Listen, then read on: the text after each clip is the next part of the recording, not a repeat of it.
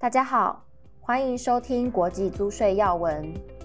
这个月我们邀请到资诚联合会计师事务所刘欣平会计师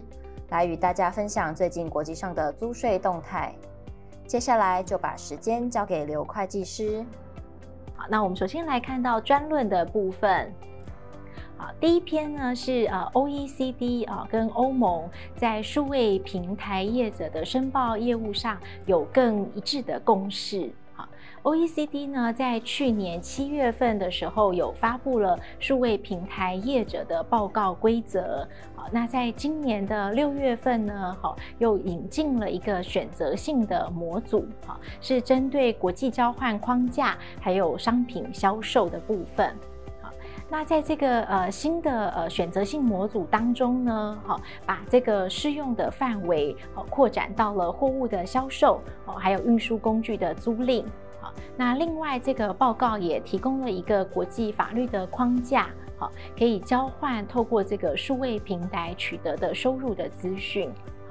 那欧盟呢，呃，在今年的三月份，好，也有针对这个数位平台业者呃资讯的搜集，哦，有发布了一个指令，好，就是 DAC Seven。好，那 DAC Seven 呢，它的适用范围也有包括商品的销售，好，跟这个不动产的租赁，好，所以 OECD 这一次发布的这个模组呢，好，就跟欧盟 DAC Seven 好的这个范围，好，跟揭露的要求又更加的一致。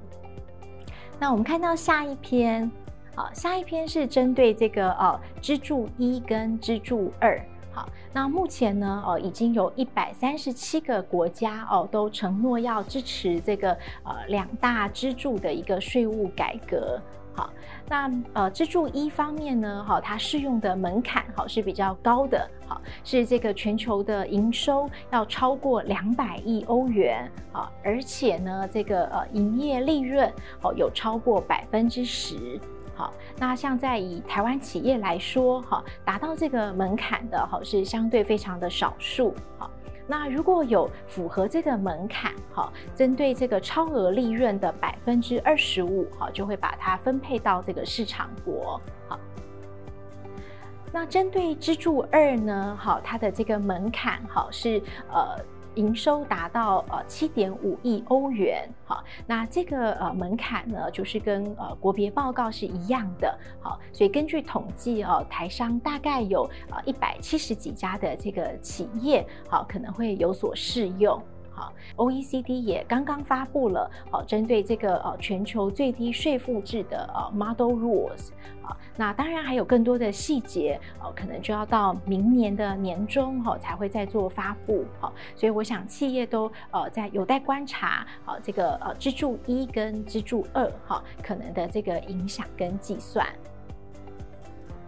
好，那最后一篇哦，我们看到的是这个印度的租税优惠。好，我们在呃前期的国际租税要闻哈也有介绍过了。啊，印度要发展这个制造大国哈，就针对不同的产业好有提出了租税优惠。好，那这次是针对汽车产业的部分。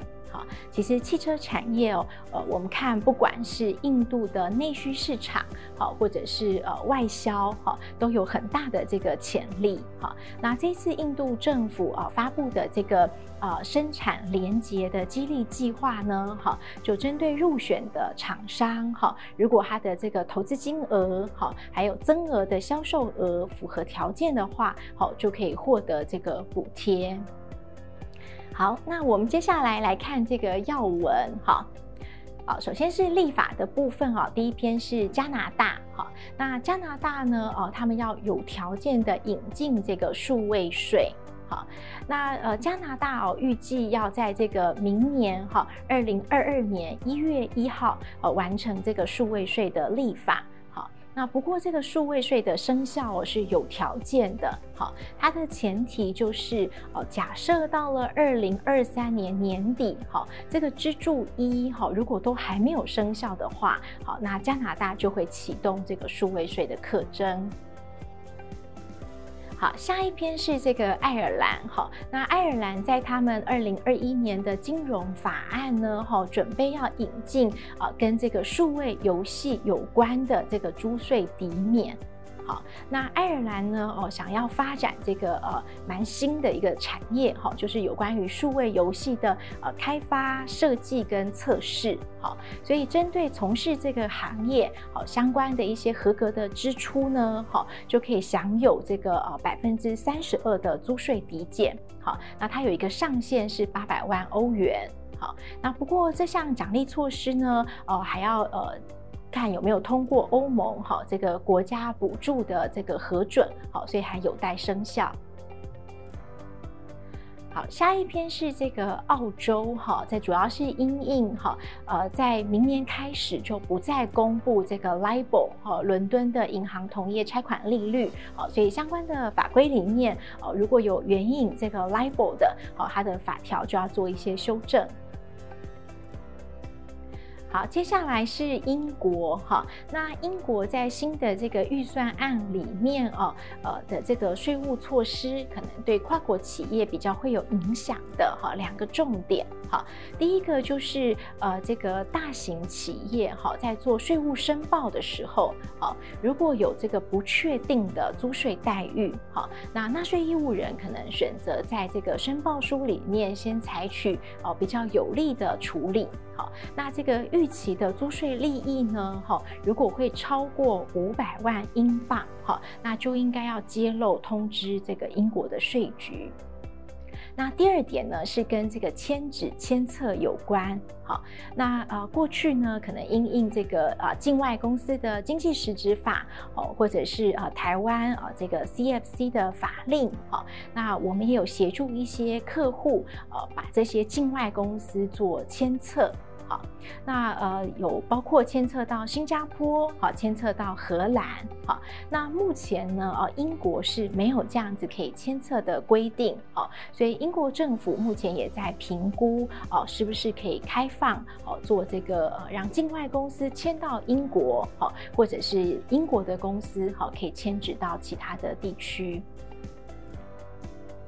好，那再来是要闻哈。那我们看到这个第一篇哦，是澳洲的税局哈，针对这个呃软体跟权利金好的一个呃裁决的草案。好，那呃这个草案呢，呃主要就是在呃定义哈，针对这种软体的呃授权或是软体的配销好的这个款项哦，到底是不是属于权利金的性质？那呃，举例来说，哈，如果说，哎，今天这个呃软体的授权，哈，那使用人呢是可以再去做重置、修改等等的，好，那这个一般就会认为是权利金的性质，好，但是如果今天这个软体，呃的使用者，他只是单纯的做使用，好，那这个可能就不是权利金的性质，好，那这些相关的呃这个事例，好，可能预计会在明年初的时候会发布，好，所以如果这个跨国企业跟呃澳洲哈有一些这个呃软体的授权，好，或者是经销的往来，好，可以再关注啊，就关于这个性质的认定。好，那下一篇哦是这个法国的一个判决哈。那其实这个判决哦跟我们刚刚提到的这个呃澳洲哦针对权利金的这个认定哦，其实也是呃这个有相关的概念。好，那这个案例呢，哈是呃这个在 A 国的 A 公司哈，他就付了一个款项哈给法国的 B 公司。好，那这个是跟这个呃软体的呃授权哈维护。互相关的，好，那这个 A 公司在给付的时候呢，好，就把这个款项认定为是权利金，好，所以就对按照租税协定的税率，好，去做了扣缴，好，那法国的 B 公司呢，好，拿到这个呃扣缴税，好，要回去抵他国内的这个呃所得税，好，可是却被否准了。好，那后来呢？这个法院就认定说，哈，其实这个使用人，哈，他只是呃单纯的呃使用这个软体，哈，他并没有权利对这个软体呃再去做这个呃复制，好，所以这样子的一个所得呢，哈，被认为比较是营业利润的性质，好，而不是权利金，好，所以按照这个租税协定啊，其实 A 国是没有这个课税权的，好，所以这个多课。多缴的税啊，到了法国是不能够做抵扣的。